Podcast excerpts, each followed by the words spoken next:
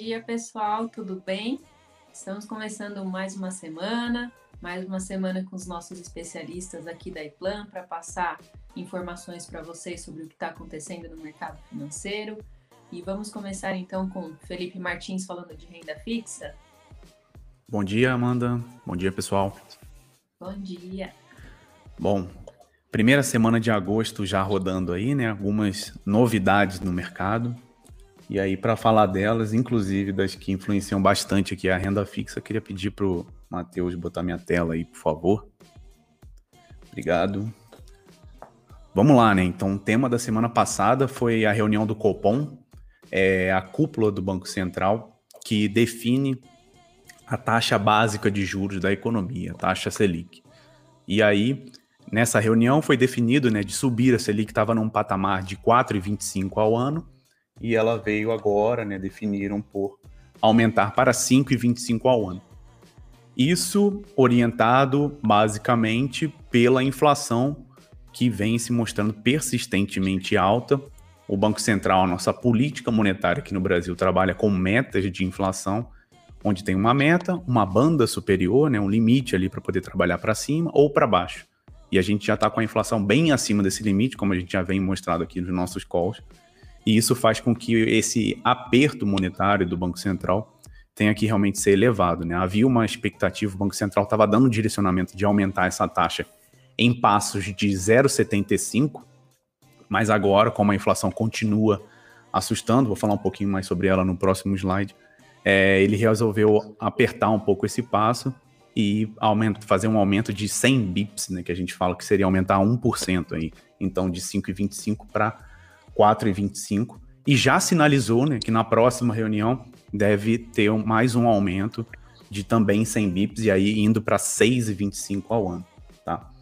É, mais do que o valor em si, né, porque o mercado já tinha essa expectativa, o Banco Central acabou, entre aspas, atendendo isso, é, o que ele dá de direcionamento em relação à condução da política monetária. E aí o que ele colocou, a ata da, dessa reunião ainda vai sair essa semana, mas no comunicado, ele já colocou alguns fatores aí, né? Primeiro desse, de que a Selic pode ir acima do neutro, que seria mais ou menos 6,5% ao ano. Sendo que esse neutro é um, um, valor de equilíbrio entre uma política de estímulos, né, estimulador, e uma política restritiva, em termos de crescimento econômico. Por quê? Como essa taxa Selic ela é uma taxa que o Banco Central fixa e basicamente guia toda a economia, então, se ela está em valores muito altos, de uma maneira geral, isso restringe a economia em termos de que vou fazer mais aplicações financeiras rendendo taxa Selic, tá? Isso não só para gente, pessoa física, mas também para institucionais, para empresas, por exemplo, do que tocar outros projetos, como, por exemplo, no nosso caso, pessoa física, abrir um negócio, abrir uma franquia, alguma coisa assim. No caso de uma empresa maior, abrir uma nova fábrica, fazer uma expansão, abrir uma nova loja.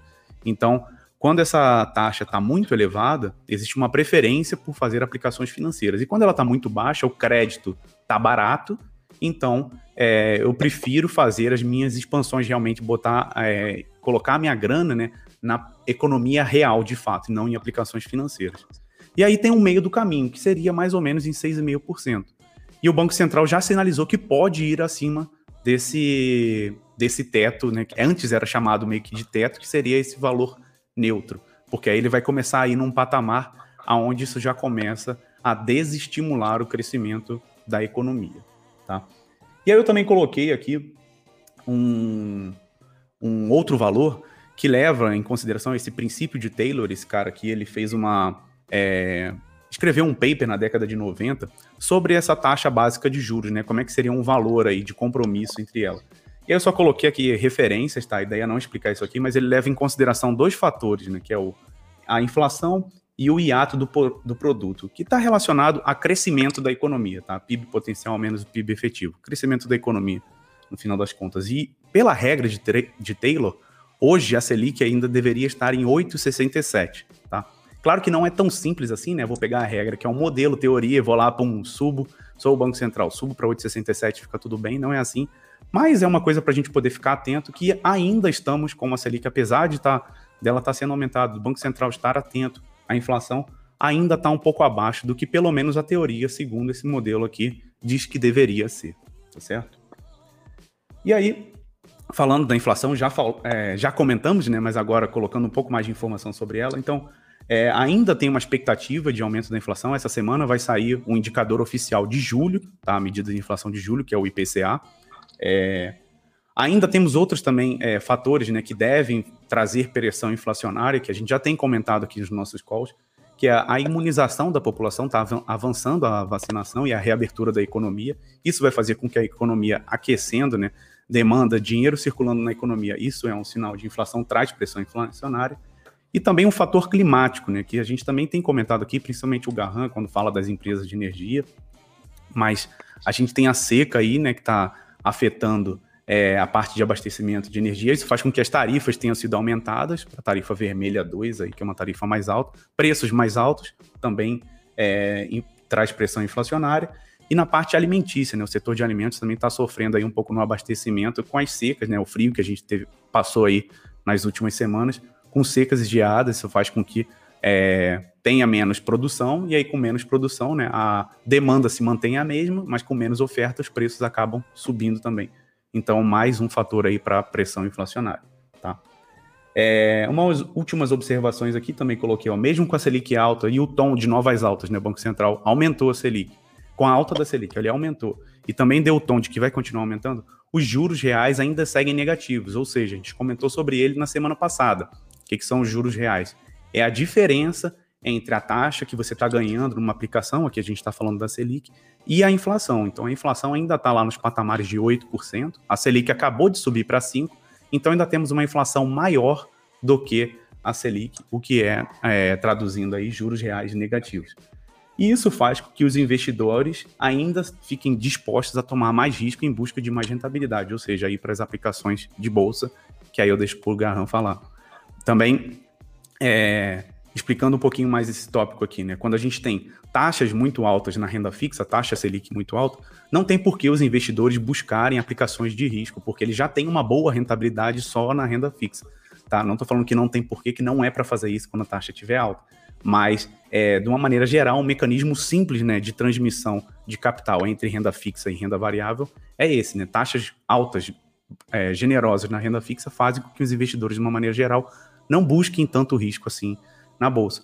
Com as, com as taxas baixas, como mesmo depois dessa subida de 4,25 para 5,25, ainda né, com os juros reais negativos, ou seja, ainda não remunera o investidor acima da inflação, faz com que ele pense, né? Não, prefiro, é, quero buscar aplicações que me paguem uma taxa real positiva e ainda deixo uma propensão a risco, indo buscar aplicações de renda variável, indo para a bolsa, seguindo esse capital.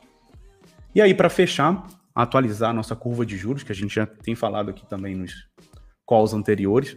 Mesmo com a elevação da Selic, a curva de juros continua abrindo, né? ela continua empinando cada vez mais.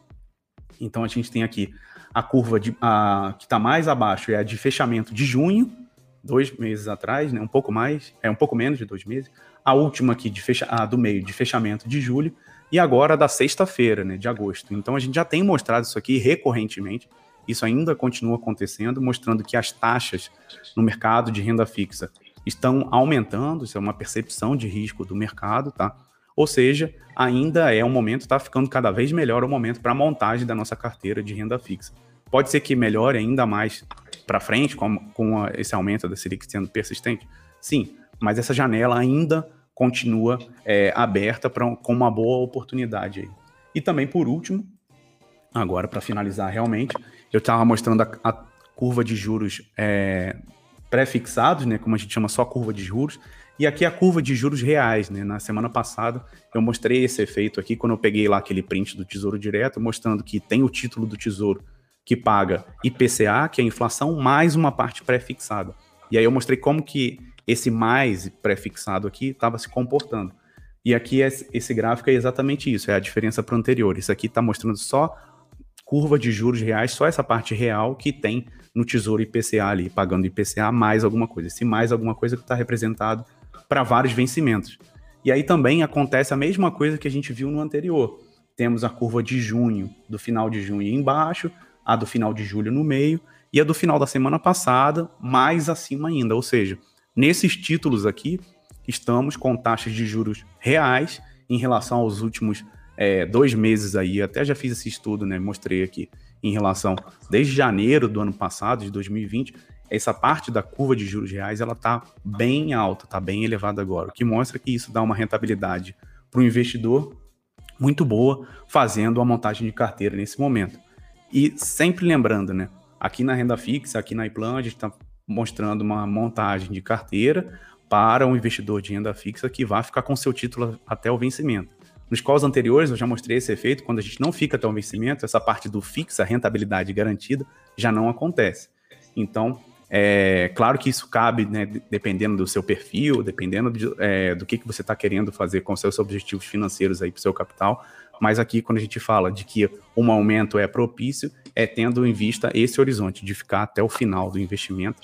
E aí eu até convido vocês, né? Se você quer saber um pouco mais, né, como é que funciona essa montagem de carteira para você realmente, te convido a ir lá no nosso site, né, iplan.com.br ir lá conversar com o nosso chatbot, descobrir qual é seu perfil de investidor, agendar uma mentoria com a gente para a gente poder entender qual é a sua situação, quais são seus objetivos e quais são os títulos aqui no caso da renda fixa que te atendem melhor aí para os seus investimentos. Certo? Terminado da minha parte. Muito bem. Obrigada, viu, Felipe? Obrigada. Obrigado, Amanda. Bom dia e boa semana para vocês, pessoal. Bom dia, até semana que vem. Pessoal, vamos falar então agora com o Felipe Garran. Ele vem falar sobre renda variável. Tudo bom, Amanda? Tudo bem. Beleza, vamos lá então. Vou pedir para o pessoal já compartilhar a minha apresentação, né? E aí a gente vai trabalhando em cima dela. Legal? Muito bom, né? Então, o que a gente teve? É, o retorno na semana passada, né? Com o mercado de BDR liderando o retorno setorial, né, basicamente por um retorno, por um desempenho forte do dólar, mas também porque a bolsa americana andou se empolgando em alguns dias por conta da recuperação econômica né, na pandemia. A gente teve um dado muito importante, finalzinho da semana passada, que foi o dado de payroll, né, foi o dado de um dado muito relacionado à renda do pessoal lá nos Estados Unidos e o dado veio acima das expectativas. Isso é bem interessante, isso é legal porque mostra recuperação econômica, mas pode ser um problema, porque lembra, recuperação econômica mais forte pode trazer inflação. E aí a autoridade americana já está talvez olhando com mais carinho para um aperto monetário. Taxa de juros subindo lá, que, que acontece no mundo inteiro? O pessoal resgata suas aplicações que estão em outros países e leva para os Estados Unidos para aproveitar taxas de juros maiores. Então, isso pode pressionar o câmbio. E isso explica um pouquinho também o bom desempenho do dólar na semana passada, que se reflete aqui no melhor resultado das BDRs. É, deixa eu ver aqui. Eu cliquei no negócio que eu não devia, agora voltou. Muito bem. É, mercado imobiliário, né, o setor imobiliário da Bolsa continua muito fraco, performando negativamente. Foi o caso novamente da semana passada.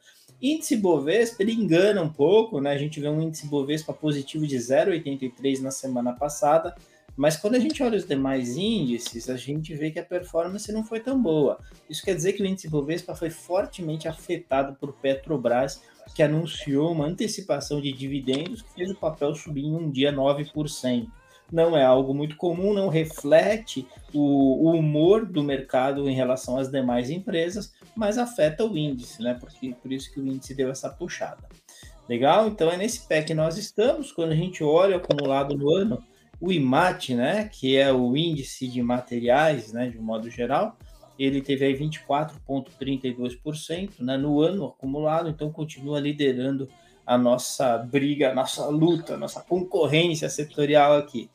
O BDRX, né, que é um índice formado, né, como eu já disse, por investimentos em BDR, que são recibos né, de ações negociadas lá no mercado americano. Então pode ser uma boa alternativa para o investidor que quer se diversificar, não quer ficar só com o risco Brasil investindo em ações e quer aproveitar uma alta do mercado americano, uma possível alta do mercado americano. 18,38 é, segue como o segundo índice aí de renda variável. Quando a gente. Amanda, eu não sei se. Amanda Matheus, não sei se estão ouvindo, mas tem bar, um barulho de teclado. Talvez valha a pena mutar aí todo mundo que, que não seja eu que esteja falando, por gentileza. Quando a gente olha aí retorno e volatilidade, olha só, no eixo X a gente tem a volatilidade, né, que mostra o risco desses índices, e no eixo Y a gente tem o retorno. Então, quando a gente olha os últimos cinco anos, né, isso é interessante. A gente não pode ter um discurso de que bolsa é para longo prazo e ficar olhando os resultados no curto. Então, quando a gente olha o longo prazo de verdade, quem tem investido em commodities com uma volatilidade um pouco acima de 30% ao ano, e lembra que essa volatilidade é o fato da bolsa às vezes subir, às vezes cair. Quanto mais para cá, tá, né, o imóvel, o IMAT, quer dizer que varia mais em relação a altas e baixas. Quanto mais para cá, varia menos, tá certo? Muito bom. Aqui no eixo Y, a gente tem a rentabilidade. Quanto mais para cima, mais rentável tem sido esse setor. O IMAT, né, que é o índice de materiais básicos, que envolve as commodities, é o que tem dado show, né? Uma vol acima de 30% ao ano, né? mas abaixo de 35%, e um retorno anual nos últimos cinco anos de quase 40% ao ano. Ó, você faz conta, quase 40% ao ano em cinco anos, vai dar para você mais ou menos você triplicar o seu capital, né? Então, é fantástico isso daqui. O pessoal tem ganhado uma boa grana quem está investido nesse tipo de ação tá certo? No outro extremo, a gente vê o IFIX. O IFIX não é um índice de ações, é um índice de fundos imobiliários. Então, é um ativo, né? Fundos imobiliários é uma classe de ativos que tem uma vol menor, pouco acima de 10% ao ano, então é menos arriscada, mas que nos últimos cinco anos tem entregue aí mais ou menos 10% ao ano está bem baixo em relação, por exemplo, a um IMAT da vida. Por outro lado, o índice de ações que mede as ações do setor imobiliário, o IMOB, está um pouquinho acima aqui de 6% de retorno ao ano nos últimos cinco anos, com uma vol acima de 35%. Então, o setor imobiliário da Bolsa tem performado de forma bastante irregular e bastante decepcionante. Legal? Bovespa aqui no meio, né? Mais ou menos que o meio termo de tudo. E o IMAT, IMOB e IFIX é o que tem dado os extremos aí do mercado. Legal? Muito bom. Setor elétrico, né? Como Martins falou, a gente está monitorando bem de perto, né? Nós tivemos uma boa semana para o setor elétrico em relação ao que vinha acontecendo. Aqui um outlier, um ponto fora da curva, né? Coserne, uma queda aí de 23%, mas em geral, aquelas ações que já vinham trazendo um bom resultado para o investidor performaram bem, né? O caso principalmente de Itaesa, Eneva e Copel. Muito bom. Não sei você, mas eu gosto de ver as campeãs do ano o tempo inteiro. A gente monitora, a gente vê se tem algum case para ser indicado na iPlan. Lembrando, isso aqui que a gente faz é um panorama geral de como está o mercado. A gente não está dando indicação de compra de ações, de renda fixa, de fundos, nada. Mas a gente está trazendo informação para vocês. Como que a gente dá indicação para que você coloque na sua carteira de ativos, para que você invista nesses ativos? Entra lá no site da iPlan, conversa com a gente, faz o nosso chatbot, a gente vai determinar o seu perfil de investidor e aí a gente vai conseguir dar indicações mais precisas que vão fazer com que você consiga construir o seu futuro financeiro, legal? Mas muito bem, quando a gente olha aqui Nepar, né? Nepar estava com 600 e poucos por cento no ano, caiu para 442 em uma semana. Então, isso aqui acende um, um, alerta interessante. Azevedo voltou a estar entre as melhores aqui com 222%, e teve uma baita performance na semana passada. Tá? Então, dentro daquelas ações de valor e momento que a gente geralmente indica, Azevedo ela teve um desempenho aí uns 13% na semana passada. Tamo de olho nesse papel. Legal? Muito bem, semana passada também saiu é, o resultado da Cielo. E a Cielo é um papel que a gente já ganhou muito dinheiro com o Cielo, né? Principalmente aqui no comecinho da década passada, né? 2011, 12, 13, baita empresa que estava dando uma surra na, na rede, né? Que era concorrente da, da Cielo, a Cielo antiga Visanet, né? Então você olha o lucro por ação, então cada acionista ele tinha esse lucro atribuído. Você pegava o lucro líquido inteiro da companhia e dividia pelo número de ações, aí você olhava o gráfico do lucro por ação, ajustadinho, já bonitinho, assim, caramba, hein, que empresa, só cresce esse lucro. A partir de 2015, a coisa já começa a ter outras perspectivas. PagSeguro, Stone, uma série de outras empresas entrando forte no mercado de meios de pagamento e adquirência. E aí, a Cielo não conseguiu acompanhar essa guinada tecnológica. É difícil nessa mudança de chavinha para fintech, os grandes bancos têm sofrido com isso. É difícil você adaptar, adequar o seu modelo. É mais fácil você criar algo do zero, que é o que as fintechs têm feito. E aí vai, ouve o que eu estou te falando.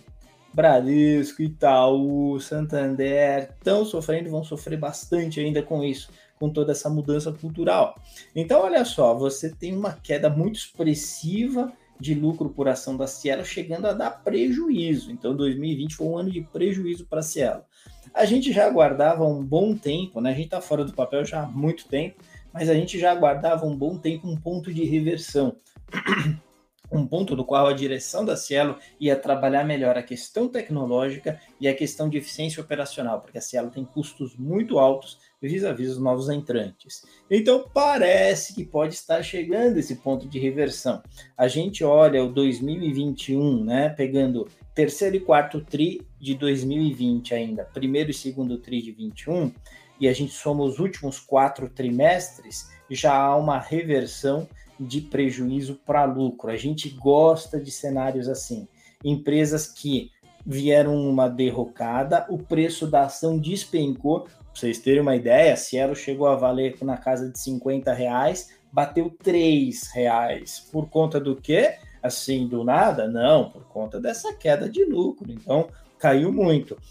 Havendo essa reversão, o preço tende a se recuperar muito fortemente, mas a empresa precisa mostrar bom resultado para que o investidor se anime. Um caso típico desse foi Eternite. Não sei quantos acompanham esse case, mas Eternite teve sérios problemas né, com a questão do amianto. Olá, olá, olá. Olha a derrocada de Eternite, né? Entra em recuperação judicial, para vocês terem uma ideia. Aí a galera começa a pôr a empresa em ordem, né? Vai subindo, vai subindo, olha lá. E aqui nós temos Eternite, um retorno muito alto, muito bom para os investidores que entraram nessa fase de recuperação. Então a gente gosta muito de olhar em empresas, né? que em princípio não são aquelas empresas maravilhosas que estão com dificuldades, mas que mostram esse padrão de recuperação, porque é aqui que a gente ganha pesado, é investindo nessas empresas que vão conseguir essa recuperação. Legal? Muito bom. É, lembrando, né, não é call, fala com a gente que a gente tem calls muito legais, adequados ao seu perfil de risco.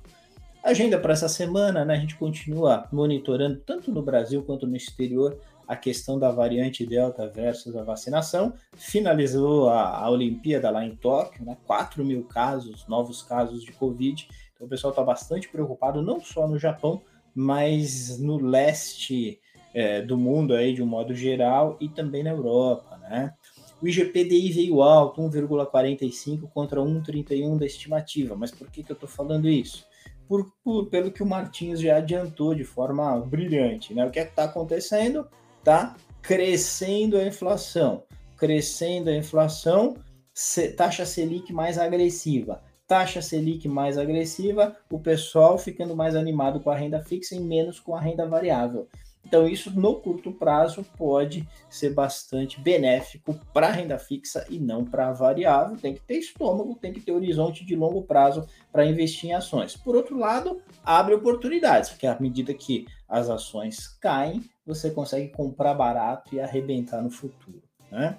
A gente está monitorando aí, hoje eu trouxe Cielo, né, de forma muito rápida, a gente tem várias é, empresas que vão divulgar resultado essa semana, aí algumas delas, legal?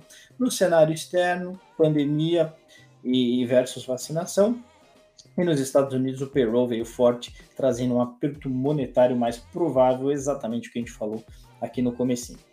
Beleza?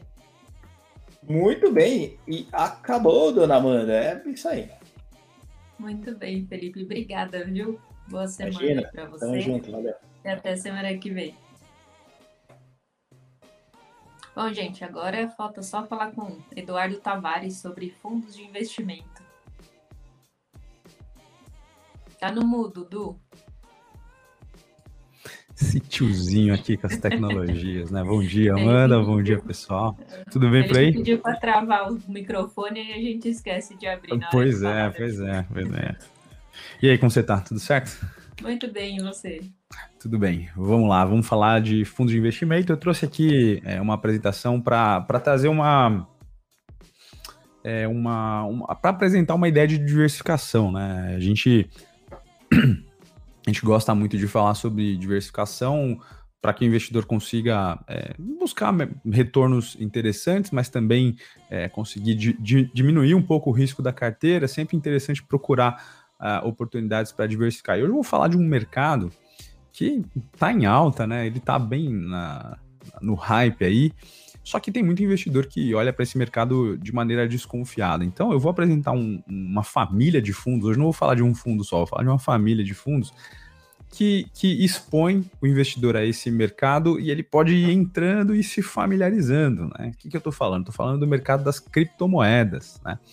Então, é, vou apresentar aqui uma família de fundos que investem até 100% do patrimônio líquido em Bitcoin. Quando a gente fala em criptomoedas, é, não sei se todo mundo que está assistindo é, ou que vai assistir depois é familiarizado, né? A gente tem algumas criptomoedas que são que já são mais negociadas aí, né? É, só que o Bitcoin é de longe a mais conhecida, a mais famosa, a mais negociada, né? Então todo mundo já ouviu falar em Bitcoin e, e, e tem investidores que dão uma flertada assim com esse mercado para ver qual é que é, né? E estão se acostumando com a ideia de investir em criptomoedas. É, e assim, não é um procedimento muito complexo investir diretamente, é, procurar comprar Bitcoin diretamente, mas ainda assim requer que o investidor tenha algum conhecimento desse mercado. É sempre bom entender o que, que é o tal do blockchain e tudo mais. Eu não vou entrar nesses detalhes aqui, mas vou falar de alguns fundos de investimento que investem em criptomoedas. Então, é, é um jeito legal do investidor se expor a esse mercado que eu não vou dizer que é novo, mas ele ainda é pouco conhecido relativamente, né?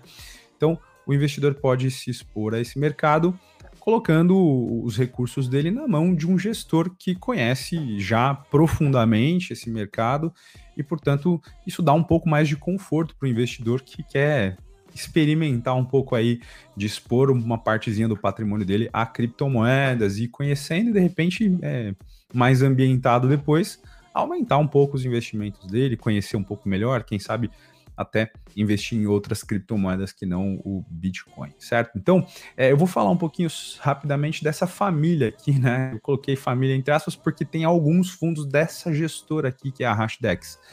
É, é uma gestora que é focada em criptomoedas, né? Os fundos deles, é, todos eles têm essa, esse mandato né, de investir em Bitcoin e, e tem algumas outras criptomoedas também, mas vou falar dessa família que investe em Bitcoin especificamente. Né? Então são fundos multimercados, né? lembra, fundo multimercado, ele pode investir em qualquer classe de ativo, ele não, não tem compromisso com nenhuma, isso inclui criptomoeda. Né? Então é, esses fundos são multimercados que tem como subclassificação lá estratégia livre ou investimento no exterior. Estratégia livre significa que aquilo que vai ser executado como política de investimento do fundo é o que o gestor entender que é melhor naquele momento, né? Não tem compromisso com nenhuma estratégia prévia. Então, é, é muito. depende muito da capacidade do gestor de enxergar as melhores oportunidades ali, né? Uh, e investimento no exterior, alguns desses fundos têm essa subclassificação porque eles aplicam 100% das cotas deles em um fundo que está no exterior, e esse fundo que está lá no exterior é que vai negociar as criptomoedas, né? Então, por isso que tem essa classificação. Então, vamos lá, né? Quem faz a gestão é essa Hashdex, que é uma gestora especializada em criptoativos, é uma gestora carioca, né? que tem acho que uns 5 anos de existência, então tá aqui os dois gestores, né? É um pessoal que tem muito esse DNA de trabalhar com tecnologia, né? Então, tanto o Marcelo Sampaio quanto o Bruno Cratori, eles é, atuaram em algumas startups lá do Vale do Silício. Então, é um pessoal ligado muito à parte de tecnologia que tem muito forte relação com o Bitcoin, né? Com as criptomoedas. Então, é, a gente tem aqui uma expertise de, dos gestores terem passado por grandes empresas da área de tecnologia, né? Então, Microsoft, Oracle, é, investindo em criptoativos já desde desde 2012, então há um tempo já conhecendo esse mercado. 2012 é, vou arriscar dizer que era quase tudo mato ali nessa parte de criptomoeda, né? Desenvolveu bastante desde então. Então, é, são gestores muito focados e, e, conhecem ali a parte de tecnologia, né? Estão envolvidos com esse, com esse ambiente, aí, com esse ecossistema. Muito bem, então eu vou mostrar primeiro aqui. É, deixa eu colocar todas as informações aqui, né? Aí. Então vamos lá, três fundos para quem quer diversificar em criptomoedas. Então essa gestora tem três fundos. O é, o primeiro aqui que eu vou falar é o Hashdex 20. Por que, que ele é 20? Porque ele coloca até 20% do patrimônio em criptomoedas, criptoativos, no caso Bitcoin, né? O resto fica em renda fixa. Então ele é um, um fundo mais conservador, porque é, criptomoeda, principalmente nos últimos meses e talvez no, desde o começo desse ano, tem passado. Nat naturalmente tem mais volatilidade, mas esse ano foi bem insano, né? Para quem investe em criptomoeda. Então, é um investimento mais arrojado, ele é voltado para o investidor que tem um pouco mais de tolerância a risco, de preferência até um prazo um pouquinho mais longo para investir, né? A gente sempre tenta harmonizar aí o risco do investimento com o tempo, né, que o investidor tem para manter esse, esse capital dele aplicado. Então, quanto mais risco, melhor você vislumbrar aí mais o longo prazo, né? Então, no caso desse desse primeiro fundo aqui, ele é o mais conservador da família, 20% em criptomoedas, o resto em renda fixa. Você tem aqui, é, são fundos relativamente novos, né? Esse da esse 20, ele começou ali em 2019, certo? E aí você vê que teve, deu uma puxada em 2020, 2021, um crescimento bastante expressivo, mas você vê que é marcado por volatilidade, né? O investidor que está focando muito no curto prazo, meses para investir, vai sofrer um bocado.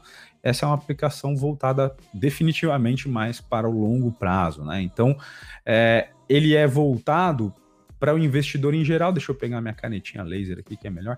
Ele é voltado para o investidor em geral, certo? Que deseja se familiarizar. Então, a porta de entrada aí para você investir em criptoativos, sabendo que 80% do que você colocar nesse fundo vai estar em aplicações mais conservadoras e 20% vai o couro vai comer ali para tentar uma rentabilidade maior. Então essa é a porta de entrada.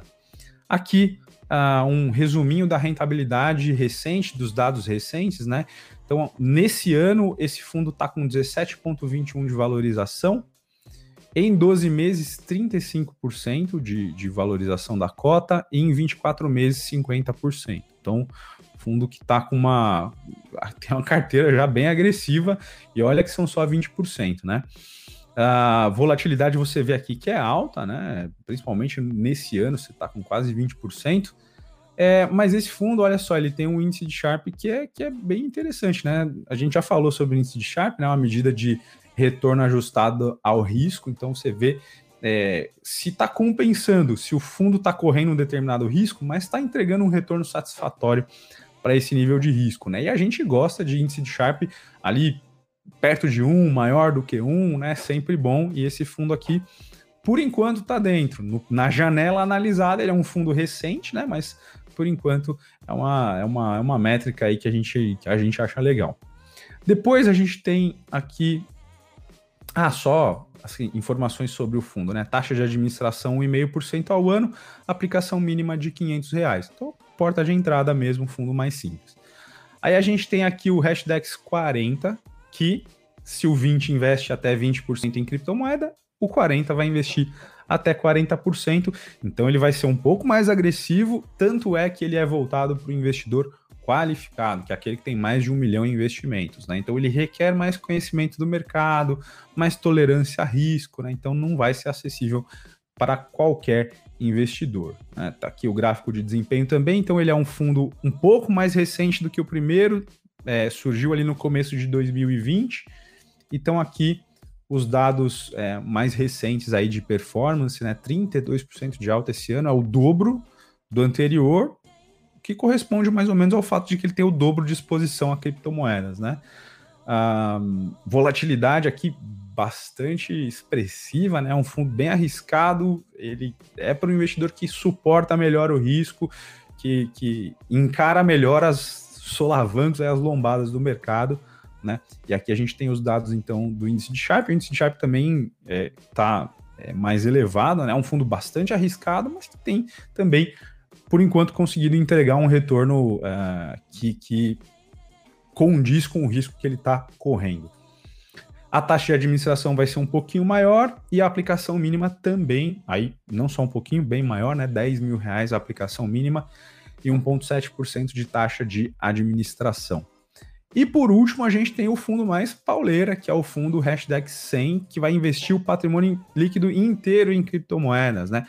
É um fundo de cotas, né? Assim como os outros, então ele vai investir num fundo que investe em criptomoedas e é 100% da carteira aplicada em criptomoedas, então o solavanco vai ser ainda maior, a exposição ao risco do investidor vai ser bem maior, tanto é que ó, é para o investidor profissional, ou seja, um investidor que tem mais de 10 milhões para aplicar, ou então ah, veio o espirro aqui, ó, negócio ao vivo é fogo, né? Vamos lá, ou então um investidor que tem alguma certificação do mercado financeiro, né? Então é um, é um, é um aumento importante no, no risco, certo? E o investidor tem que estar consciente de que tipo de mercado ele está entrando e o que, que ele vai é, o que, que ele vai enfrentar aí pela frente. A gente tem aqui então os dados recentes, né? Olha só, 40, 41,59 de valorização no ano. Ele é um fundo desse ano, ele começou em 2021, então a gente ainda não tem os dados de 12 meses, né? É, se eu não me engano, ele começou acho que em março, mais ou menos, de 2021. Então, ano que vem, só que a gente vai ter os dados aí de 12 meses, né? Ele tem um Sharp um pouquinho mais baixo do que o dos outros fundos, mas é um fundo bem arriscado aqui, bem, bem arriscado uma volatilidade bastante alta. Então é um fundo para investidor com o estômago ali, né, que suporta bem aí o risco. A taxa de administração dele é maior, 2% ao ano, e a aplicação mínima também fica em 10%. Então aqui três fundos para vocês conhecerem, se vocês uh, se interessam pelo mercado de, de criptomoedas, se vocês se interessam pelo mercado de Bitcoin, um dos jeitos de você se expor a esse mercado é, sem ter muita familiaridade, é justamente via fundos de investimento que vão aplicar o seu recurso. É, você está contando com o auxílio de um gestor especializado, né? Claro que você vai pagar uma taxinha por isso, mas é um, é um jeito de conhecer o mercado com um pouquinho mais de tranquilidade, né? Do que você cair de cabeça sozinho ali. Então, estão apresentadas aqui as opções, tá bom? Valeu, Amanda. Obrigado aí pela oportunidade. A gente se fala semana que vem, segunda-feira. Tchau. Eu que agradeço, Du. Até semana que vem. Valeu. Bom, pessoal, só para lembrar vocês de que a gente no call não está fazendo nenhuma recomendação de investimento, né? São só informações sobre o mercado financeiro. E para quem tiver interesse de fato em ter uma recomendação de investimento aí através dessa nossa equipe maravilhosa que acabou de apresentar as informações para vocês, entra no nosso site da iPlan, iplan.com.br Conversa lá com o nosso chatbot, lá você vai descobrir o seu perfil de investimento e aí você marca uma mentoria com a gente lá e conversa e a gente ajuda você a montar a sua carteira de acordo com o seu perfil, de acordo com seus objetivos, tá certo? É, e segue a gente também nas redes sociais, aí no YouTube, no Instagram, LinkedIn, Spotify, estamos em todas elas e vai acompanhando as nossas as nossas notícias, tá bom? Boa semana para todo mundo e até semana que vem. contact.